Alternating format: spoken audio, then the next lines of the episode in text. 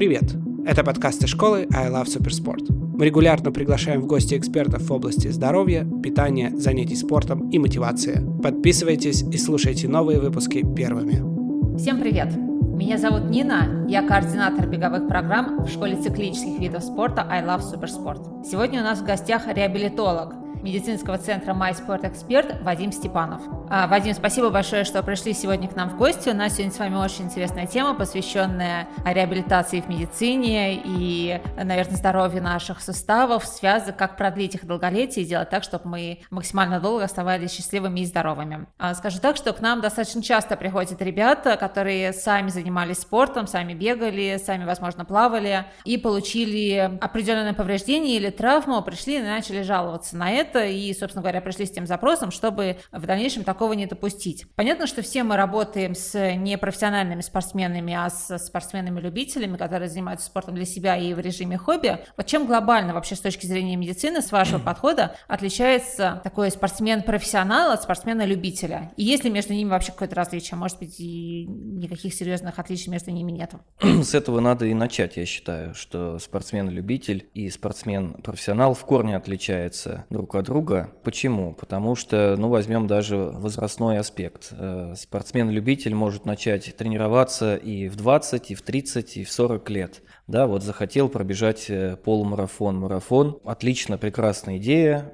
Вперед. Спортсмен-профессионал как правило, этим начинает заниматься с детства. Uh-huh. у него существует определенный штат специалистов, даже если это рядовые спортсмены, не говоря о спорте высших достижений. Ну, как минимум, у него есть тренер, центр, где он может наблюдаться, врач, зачастую у них есть и массажисты, то есть э, они под наблюдением, и, например, та же самая закладка сухожильных рефлексов происходит, их укрепление, как правило, в детском возрасте. Uh-huh взять ахиллово сухожилие, его сердцевина формируется в возрасте 9-12 лет, то есть укрепляется. И если человек э, начал заниматься бегом в 40 лет, то, соответственно, для достижения укрепления сухожильно-связочных вот таких э, структур, ему необходимо в разы больше времени, чтобы перейти на какой-то высокий, пусть даже любительский, но высокий уровень. Возьмем качество такое всем известное выносливость. Оно достаточно быстро может наработаться. И быстро потеряться. Вот, очень быстро может потеряться, но выносливость, вот мы бегали 5 километров, и буквально там через полгода уже 21 легко можем пробежать. Uh-huh. Ну, я так утрирую. Э, сердечно-сосудистая система готова, а сухожильно-связочная вообще не готова. То есть мы бегали объемы, мы нарабатывали, да, у нас появился тренер, появился календарный план, а, все делаем четко, но организм не готов к таким видам нагрузки. А сердечно-сосудистая система готова, а вот сухожильно-связочная угу. и мышечная не совсем. Мы с вами чуть подальше поговорим. Это интересная тема, как сделать да. так, чтобы их подготовить. Но мне, знаете, еще какой вопрос? Наверное, вот к вам достаточно часто обращаются ребята, которые тоже там занимались спортом и получили определенные повреждения. Я даже не говорю травмы, это такой же а, следующий этап, последний этап. Просто повреждения, где-то что-то болит, где-то что-то недостаточно функционирует. Какие наиболее часто есть такие очаги поражений? Вот, встречаешься в вашей практике? Вне зависимости от э, вида спорта может заболеть везде. Честно говоря, даже отвлекусь из своего опыта, э, может быть забавно, но даже шахматисты ко мне обращаются с травмами. Ага. А, да, такой вопрос, а как ты мог получить травму? Да вот на сборах мы играли в футбол, получил ага. травму, да? То есть если взять, э, например, бегуна, конечно, есть топ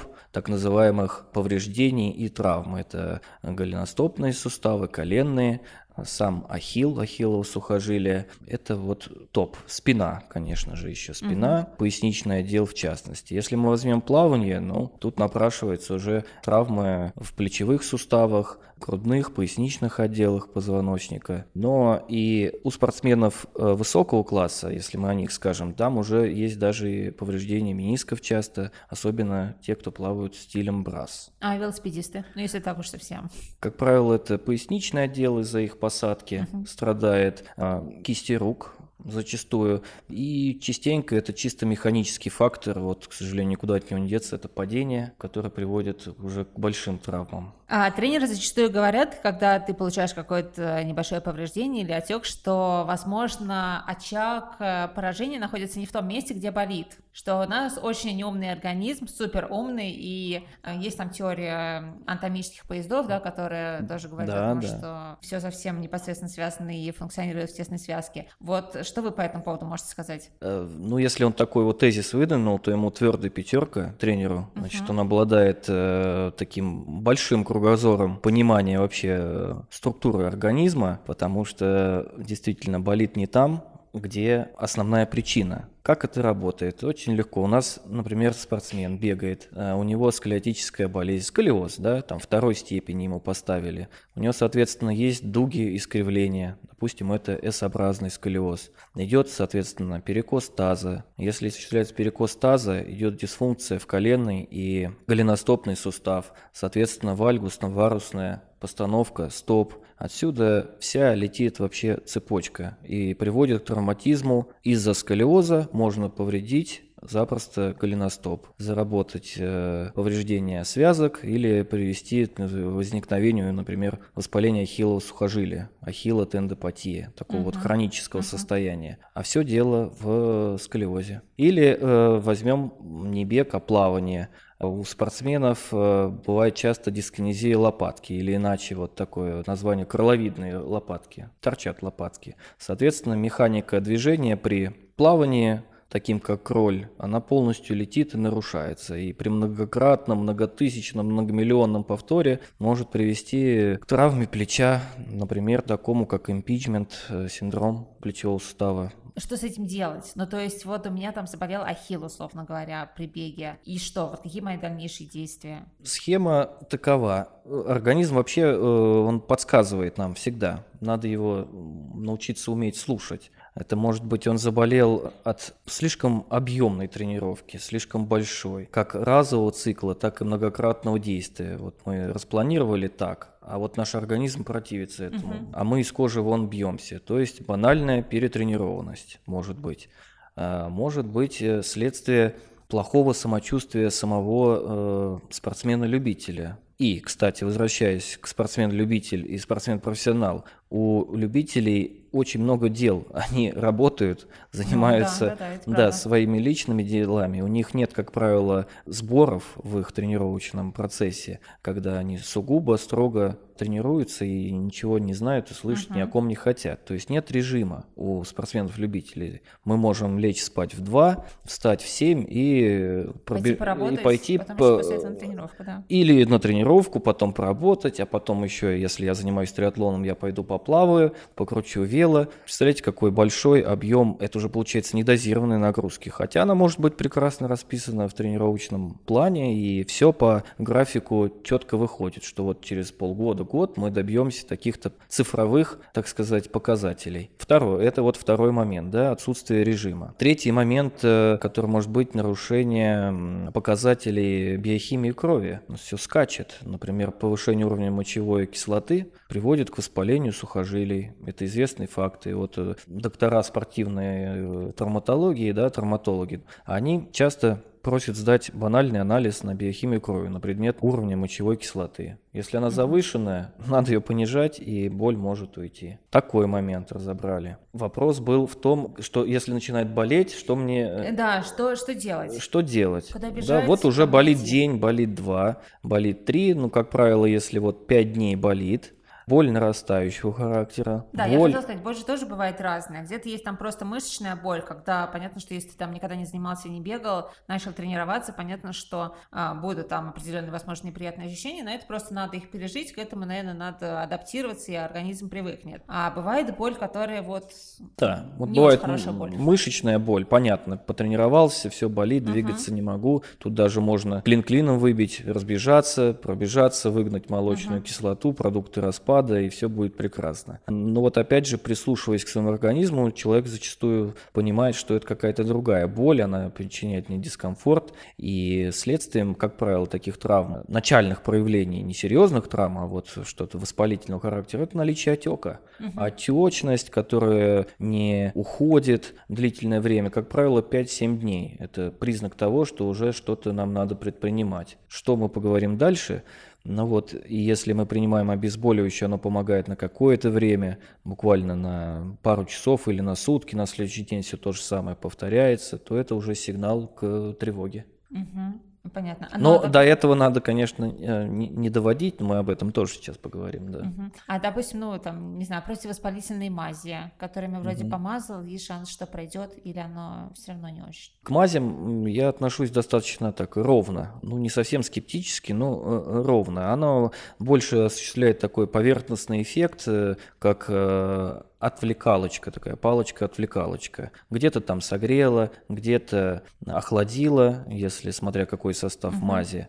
Поэтому мазать не могу сказать, что не надо. Хочется всегда помазать, что-то приложить. Э, советую вам прикладывать в данном случае лед. Вот, я хотела спросить про лед, да. Лед же это. Лед это штука ключевое вообще понятие для устранения большого количества а, воспалительных процессов. Все вы, наверное, видели, как в нарезках видео а, спортсмены-профессионалы бегут в бочке со льдом после тренировки uh-huh, и uh-huh. сидят там 5-7 минут буквально по колено в воде, минимизируя тем самым риск вот этих мелких травм. Поэтому я рекомендую всегда после тренировки, э, даже если прошло уже больше часа, при возможности прикладывать лед на 7-12 минут обязательно. Именно лед, не путать с э, струей холодной воды. Подержи. Да, это, кстати, тоже, э, ну, такой вопрос, не вопрос, но мнение есть, что встать под холодный душ, аналогично ли это прикладыванию льда? Нет, не совсем. Тут законы физики играют. Лед обладает вот таким свойством, он не переохлаждает, он uh-huh. именно охлаждает. А вода может привести, наоборот, к еще худшему заболеванию, воспалению там суставов, например, артриту какому-нибудь. Поэтому желательно это, чтобы был лед в чистом виде, ну, имеется в виду гелевые подушки, какие-то компрессы, либо даже банально из холодильника что-то замороженные ягоды достали, обложились со всех сторон. Это тоже подходит. В тазик с холодной водой ногу ставить не рекомендую. По поводу биомеханики бега. А позиции. скажите вообще, что это такое? Ну, Анализ вот биомеханики да, бега. Как построен сам процесс? И При, приходит человек, ну, для нас это клиент, пациент, да, как э, реабилитационный центр с жалобами у меня болит э, илиотибиальный тракт, то есть место крепления подвздошно-большеберцовой поверхности, да, вот с наружной стороны. Что мне делать? Мы для начала советуем провести анализ биомеханики бега. То есть приходит он, мы смотрим на его антропометрические показатели. Наверняка у него есть и перекосы, и недочеты, и сутуловатость, и угу. нарушена осанка. Да? У нас есть специальная такая дорожка беговая, которая в замедленном действии, она подключена к компьютеру. Там осуществляется показ э, в разных моделях, 3D-моделях с разной скоростью, интенсивностью, как бежит человек. Естественно, на него вешаются датчики на основные зоны угу. контрольных таких вот пунктов, и четко выводится на мониторе те нарушения, которые у него присутствуют. Потому что Сейчас все советуют, точнее раньше все советовали в корне менять технику бега. Ну то есть есть какой-то вот постулат. А потом пришли к выводу, что постулата такого четкого и нет в технике бега. Надо просто скорректировать те слабые звенья, которые присутствуют, чтобы убрать вот этот очаг мишени, угу. такое поражение. И все встанет на свои места. Не по дуновению палочки. Это такой процесс длительный, сложный. Необходимо подбирать специальные упражнения, корректирующие. Они, как правило, будут асимметричные. Необходимо заниматься, собственно, снятием вот этого воспаления, чтобы илиотибиальный тракт у нас погасился. Необходимо закачивать, например, внутреннюю порцию мышцы четырехглавой бедра, uh-huh, это медиальную uh-huh. головку. То есть там целый начинается процесс, уже который вот, возвращаясь к модели нашего восстановления, должен выполнять, как мы считаем, один человек без кабинетной системы. Вот есть один реабилитолог, он с тобой начинает заниматься – у тебя нет кабинетов массажа, кабинета отдельного физиотерапии. А, это интересно, кабинета... Вадим. А давайте вот, ну, на шаг вот назад. Так я перешел, быть, да. Да, на шаг назад, если вернуться. Вот я там получила какое-то повреждение. Я даже не говорю сейчас травму, а пусть это будет просто какой-то отек. Пошла к спортивному врачу. Врач мне поставил диагноз, и дальше что? Он меня должен направить к реабилитологу? И реабилитолог уже дальше мной заниматься? Какая, какая в идеале, вот да. цепочка должна быть в идеале? В идеале, да. То есть, если мы чувствуем, что у нас уже такое повреждение, больше 5-7 дней оно не проходит, осуществляется по нарастающей, при повторном тренировочном процессе становится только хуже, дальше ехать уже, как говорится, некуда, то необходимо сделать для начала инструментальное исследование, МРТ, угу УЗИ, ну лучше всего МРТ. И сразу скажу для наших слушателей, чтобы оно было полтора Тесла. Вы обязательно, когда звоните на запись МРТ, чтобы аппарат был полтора Тесла или даже три Тесла для того, чтобы все было видно на МРТ. И идти... А рентген э, показывает или лучше МРТ именно? Рентген при повреждениях достаточно серьезного характера. МРТ самостоятельно можно сделать, а вот уже по поводу рентгена, УЗИ, КТ, это должен делать специалист, спортивный травматолог. Э, назначать. Угу. Чтобы прийти к врачу не с пустыми руками, как правило, им необходим всегда какая-то картинка, диск, МРТ. Да, да, и да. Э, сразу пусть вас насторожит тот специалист, который диск вообще не смотрит не читает, он смотрит заключение МРТ. И тоже вы, пожалуйста, не путайте, заключение не является диагнозом МРТ. Угу. Это очень важно, потому что в заключении бывает столько понаписано страстей, что уже ничем заниматься не хочется. А по факту, опять же повторюсь, спортивный травматолог знает специфику. Например, существует 12 видов повреждения мениска, но не все из них операбельные. Но могут написать, что вот все повреждение, пора чуть ли не на операцию. Поэтому выбор специалиста именно спортивного травматолога играет большое значение. У да. нас они есть.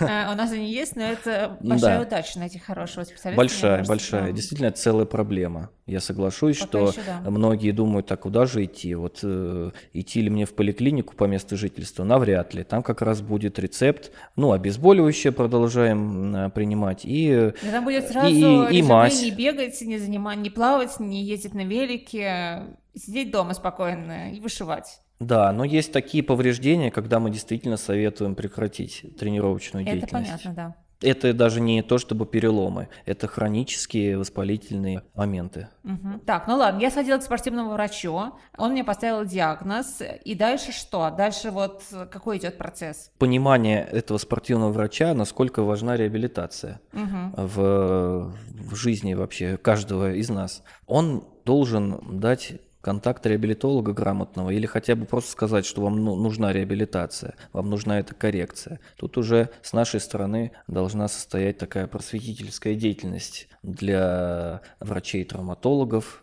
спортивных э, медиков, да, потому что не каждый может посоветовать травматолог э, идти к реабилитологу. Ну, иногда это и не надо. Можно консервативно при помощи НПВС также продолжить там лечение mm-hmm. спокойно или какое-то назначение классической физиотерапии, но в нашем контексте разговора это не работает, потому что ну, Организм – это единое целое. И занимаясь такими видами спорта, они циклические виды спорта, как вело, бег, плавание, тут без комплексного подхода вообще не обойтись. Вы э, немного ранее сказали, что реабилитолог – это один человек, который занимается всем. То есть Желательно. Это, да, не массажист, не там, специалист по ЛФК. Там, не физиотерапевт, не физиотерапевт да. да, который магниты ставит. То есть в идеале человек попадает к вам в руки, и вы его полностью вот до ведете? Да, для достижения цели любые средства хороши, и мы этим э, пользуемся. Вопрос от пловца. Как избегать э, авирус, травмы плечевого сустава при интенсивных тренировках перед стартом, когда плаваются объемные тренировки? А можно ли уточнить, если сейчас это реально, да, проводится ли э, разминка вообще? Потому что это вопрос такой, разминка какая, общеукрепляющая или специфическая, который реабилитолог тоже должен, да вообще-то и тренер должен э, понимать и знать, как давать такую специфическую нагрузку, с какими средствами. Средств на самом деле немного, я имею в виду предметов. Наверняка каждый пловец имеет в своем багаже? Рези... Ну, резину, резину, обычную резину, которая именно направлена на закачку, разогрев или заминку, да, смотря в какой интенсивности и каких параметрах ее применять. То есть вот если мы занимаемся с резиной, э, имейте это в виду, вы всегда будете иметь крепкие сухожилия. Вспомните борцов и вообще ребята из единоборства, они с резинами не расстаются, потому что для хвата, для зацепа, для этой жесткости им необходимы стальные сухожилия. Ну да. Ну, для меня это прежде всего качественная разминка. И заминка, наверное, да? Вот.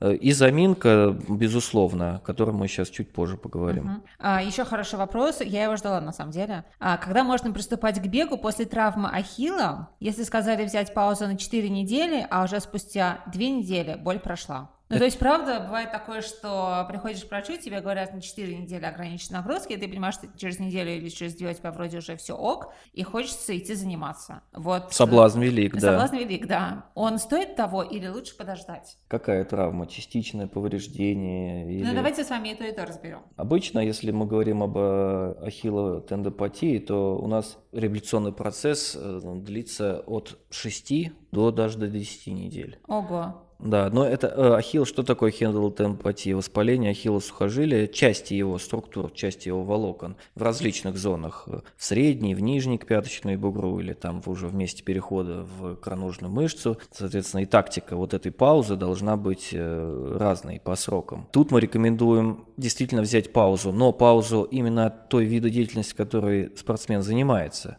бег или вело. О, а, кстати например. говоря, хорошо. А если, допустим, ну понятно, там ахилл, скорее всего, это бег, а, там взяли, ну, сказали, допустим. да, сказали взять паузу, плавать же можно, то есть заменить немножко вид деятельности. Да, играть можно. То, тот участок, который э, в покое, пусть он и будет в покое. Но единственное, плавайте без ласт, пожалуйста, uh-huh. и не в полную выкладку при работе ногами. Uh-huh. Верхний корпус может легко работать. Угу. И э, возвращаясь к вопросу при Ахилла, лучше, мы являемся сторонниками, что надо исключить спортивную деятельность, чтобы полностью это хронический процесс, и он тоже долго достаточно выходит из этого. Отсутствие боли спустя две недели – это прекрасный показатель, но это не значит, что мы не вернемся к нему э, снова. Ну, то есть лучше терпеть до конца, до установленного срока врачом, потом, видимо, что, к нему прийти на консультацию? Ну, да, детализировать, то есть какое именно повреждение и с врачом, и с взаимосвязи с реабилитологом, да, да, потому да, что вот просто покой так тоже не работает. Поэтому через две недели, может быть, и не болит, но от обычной жизни он ходит там по лестнице, не знаю, на работу, домой,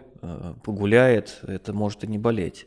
Угу. А вот когда начнет бегать, заболеет. То есть это мнимое, мнимое успокоение. Угу. А, про пяточные шпоры спрашивают. Можно ли продолжать тренировки или что-то надо с ними делать? определит э, МРТ, который направит да, врач-травматолог, и э, смотря, куда эта пяточная шпора вообще смотрит угу. как она себя ведет. То есть иногда ее можно э, методами ударно-волновой терапии э, убрать э, консервативно. Тут уже должен определять врач-травматолог. Угу. И вообще очень важно разделять, то есть не перетягивать одеяло. Реабилитолог должен строить свою работу не на догадках, а на четком установленном диагнозе. Мне кажется, следующий вопрос, он больше к вам именно. А можно ли разработать старую травму? У меня была операция на руке запястье 8 лет назад, но рука полностью не сгибается. Возможно ли сейчас вернуть ее к жизни? Процент высок, да у нас этот процент высок, потому что процесс будет тоже длительный, э, столько, сколько мы входили в это состояние, но не могу сказать, что столько из него выходить, но достаточно долго по дуновению палочки не будет. Возможно, там уже образовались, э, да невозможно точно, костные такие фрагменты, костная мозоль, наросты, соответственно, на них накладываются э, фиброзные рубцы, спайки, которыми надо работать э, манипуляционно, то есть руками. Руками есть такая методика FDM-терапии, когда uh-huh. мы работаем с фасциями. И, соответственно, фасция – это пленка, покрывающая оболочку наших мышц, суставов. И вот прорабатывая эту фасцию определенным способом, мы э, достигаем плавности э, возвращения амплитуды движения, их объема. Uh-huh. Реально.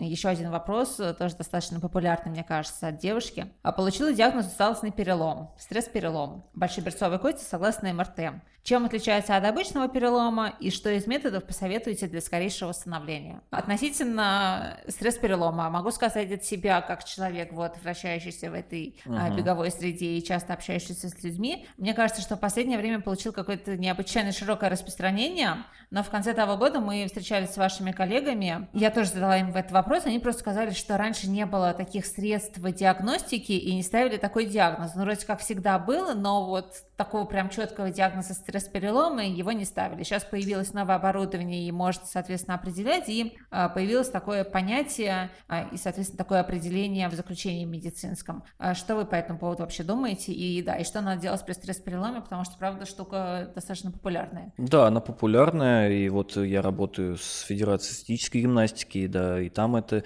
частое явление. Одно и то же многократное действие, где-то там что-то поднадломили, подвернули, а куда деваться, надо тренироваться, никто отпуска не дает, uh-huh. покоя не дает, и мы получаем вот такой вот стресс-перелом. По поводу диагностики, да, соглашусь, совершенствуются значит, методы исследования, и, соответственно, это уже становится видно. Нужно ли с этим бороться, делать э, какие-то паузы, они тоже бывают э, зоны локации по стресс-переломов разные, будь то голеностопный там или в области ну, вот большеберцовой кости. Написала, да, девушка. да. Э, надо, конечно, обратиться к специалисту, чтобы мы определили степень этого стресс-перелома и давность его получения. Угу. Это тоже можно определить. Как правило, там мобилизация, покой. Ну, мобилизация, она не в гипсе, конечно же, может быть какие-то а, надколенники, угу. голеностопники, да кинезиотейпирование как отдельный пласт, Всё. да, в самопомощи, да,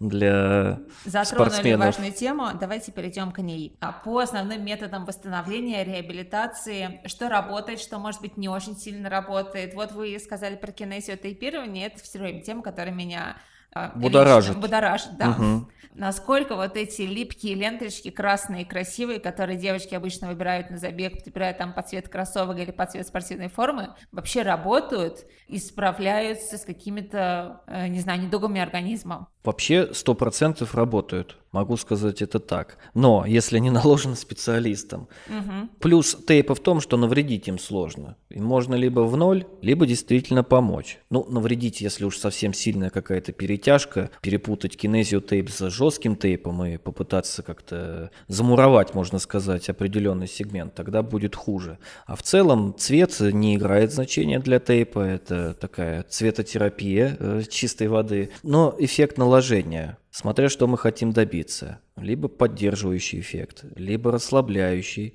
либо наоборот тонизирующий. От этого тяга ленты, процентное натяжение ленты, оно, оно разное. Для этого надо знать, конечно, как 3D анатомию, структуру того сегмента, который ты uh-huh. накладываешь, uh-huh. чтобы это, ну хотя бы посмотреть анатомический атлас.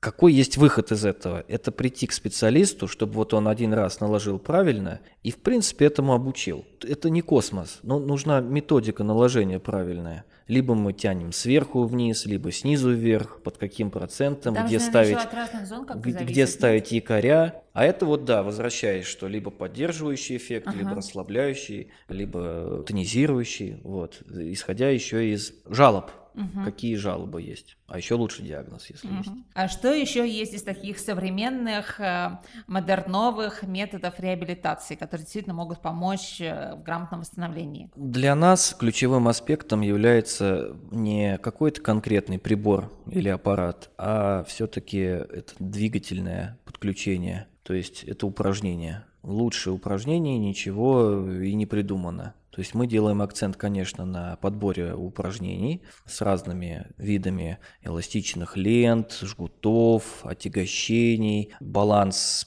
бордов, подушек, э, различных э, резин. Это ключевой аспект. Второй, что не заменит ничего, это тактильное восприятие, это манипуляция, это руки. То есть лечебный массаж, какие-то мануальные, мягкие практики. Мягкие, я подчеркиваю, не классические, где надо хрустнуть и станет легче. Угу. Ну, иногда и так надо делать. Но вот все очень индивидуально. И уже набор физиоаппаратов, э, которых э, с каждым годом становится все больше и больше, и из них надо выбирать, что именно тебе подходит. Мы обожаем электромиостимуляцию. В общем, мы любим то, что мы можем посоветовать для домашнего использования нашим пациентам, потому что не все могут посещать нас каждодневно. Ну, да, да, и да. зачастую это и не надо. Поэтому мы так стараемся построить процесс, чтобы вот пришел человек, э, уходя с каким-то минимальным набором домашних заданий, потому что он должен быть непрерывный реабилитационный процесс, как и тренировочный, собственно. И исходя из этого мы не супер какие-то там физиоприборы а, советуем, а те, которые можно использовать на дому. Например, сейчас это стало модно, и здорово, что это стало модно, перкуссионные массажеры. О, да-да-да. Да, которые убирают э, триггерные точки, могут расслабить э, в целом мышечную значит, композицию определенного сегмента. Про кинезиотейп уже говорили, что один раз, два раза, три сняли на видео, показал, можно тоже применять. Криотерапия, ну, понятно, дома это лед, вряд ли кто-то купит такой аппарат, есть геймреди.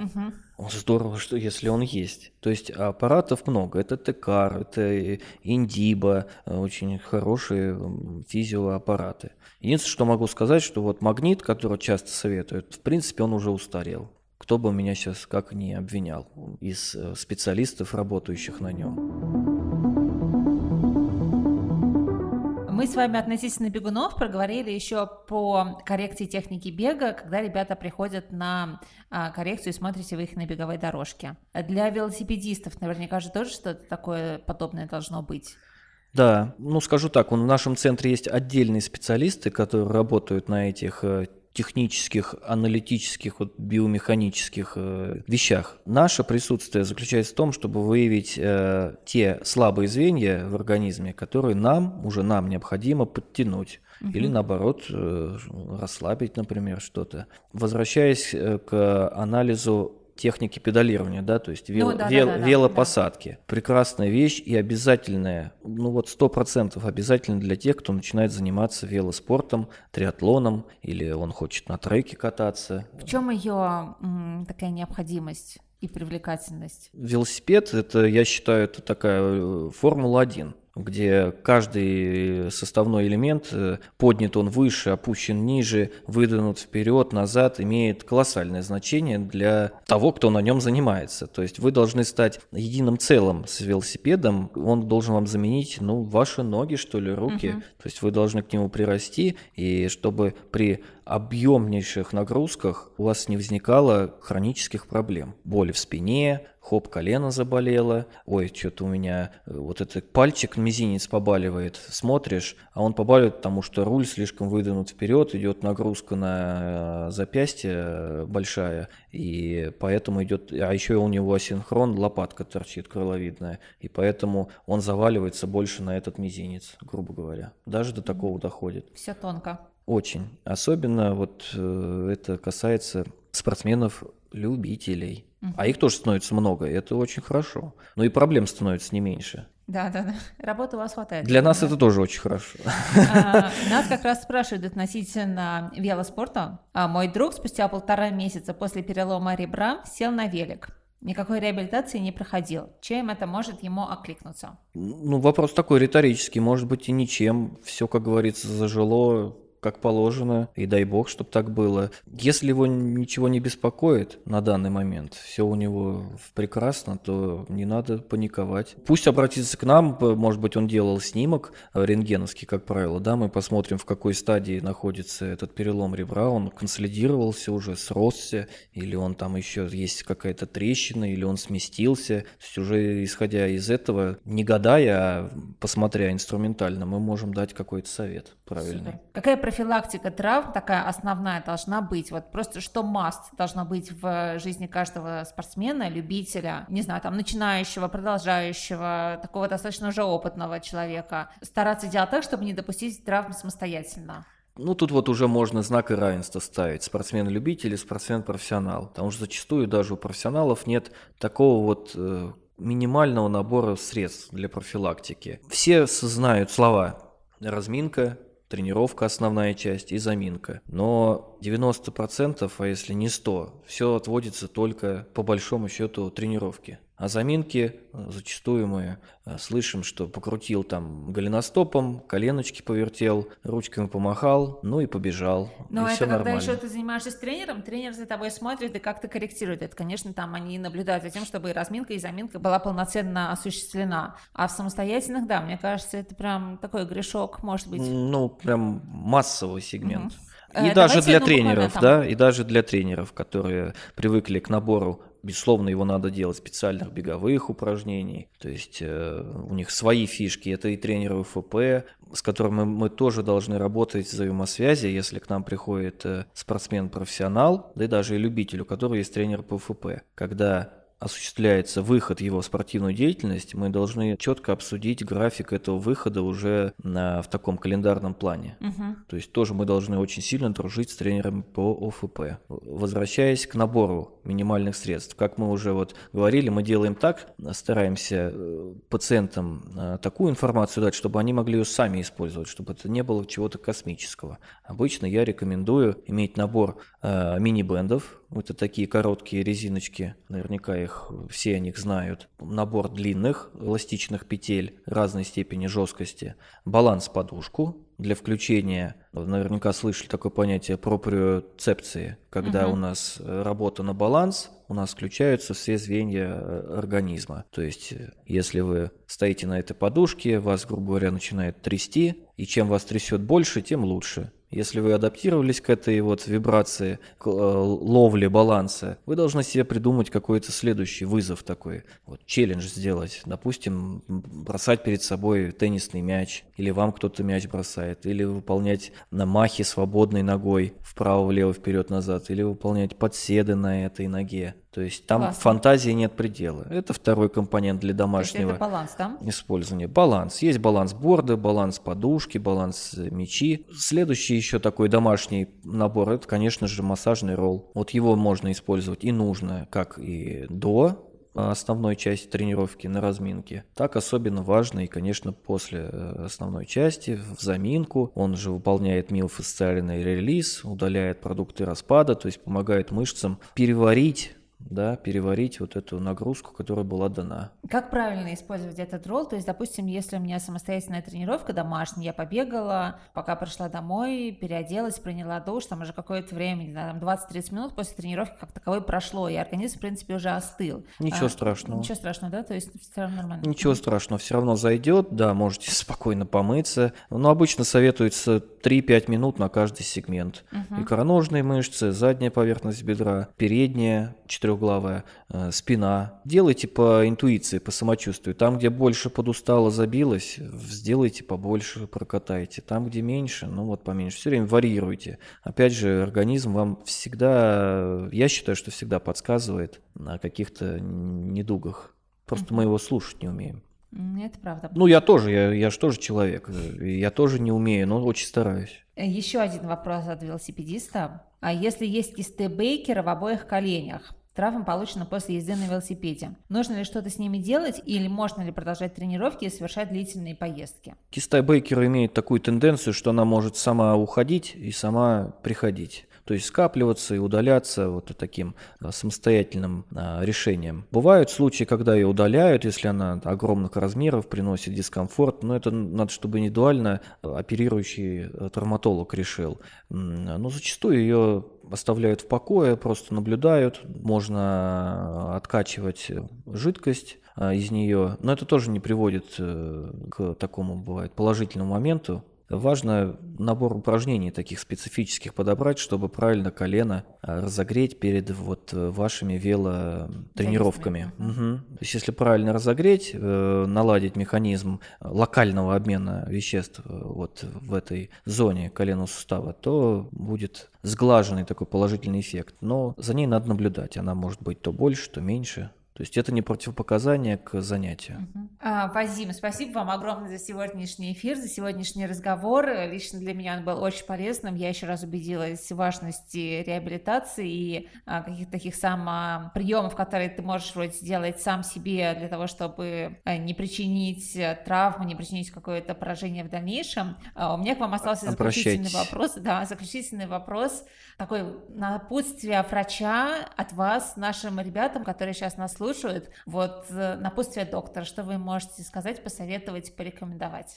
Первое, прислушиваться к себе. Много раз об этом сказал. А второе, э, услышать э, главную мою мысль по поводу модели, как себя вести, если болит э, длительное время, 7-14 дней. То есть не заниматься самолечением. Моя к вам большая просьба обращаться к специалистам. Как искать этих специалистов? Ну, у нас сейчас соцсети широко развиты, э, интернет, то есть не спешите. Может быть, это будет не с первого раза, да, путь такой интернистый, чтобы найти грамотного. Поспрашивайте по сарафанному радио, да, то есть не бегите к первому попавшемуся, проанализируйте, посмотрите его какие-нибудь статьи, почитайте. И используйте вот эту последовательность. Инструментальные исследования, визит к травматологу, затем к реабилитологу и уже потом дальше дальше выход спорт. Наверное, любить то, чем мы занимаемся, и э, не забывать о своем режиме, режиме жизни вообще. То есть э, мысли-то у нас амбиции могут быть э, большими, высокими, но надо их э, согласовывать э, с теми реалиями, которые есть у нас. Спасибо огромное вам, Вадим, за сегодняшнюю встречу, за этот разговор. А, спасибо всем, кто нас э, слушал и был сегодня вместе с нами. А, берегите себя и увидимся на тренировках. Всем пока. Пока.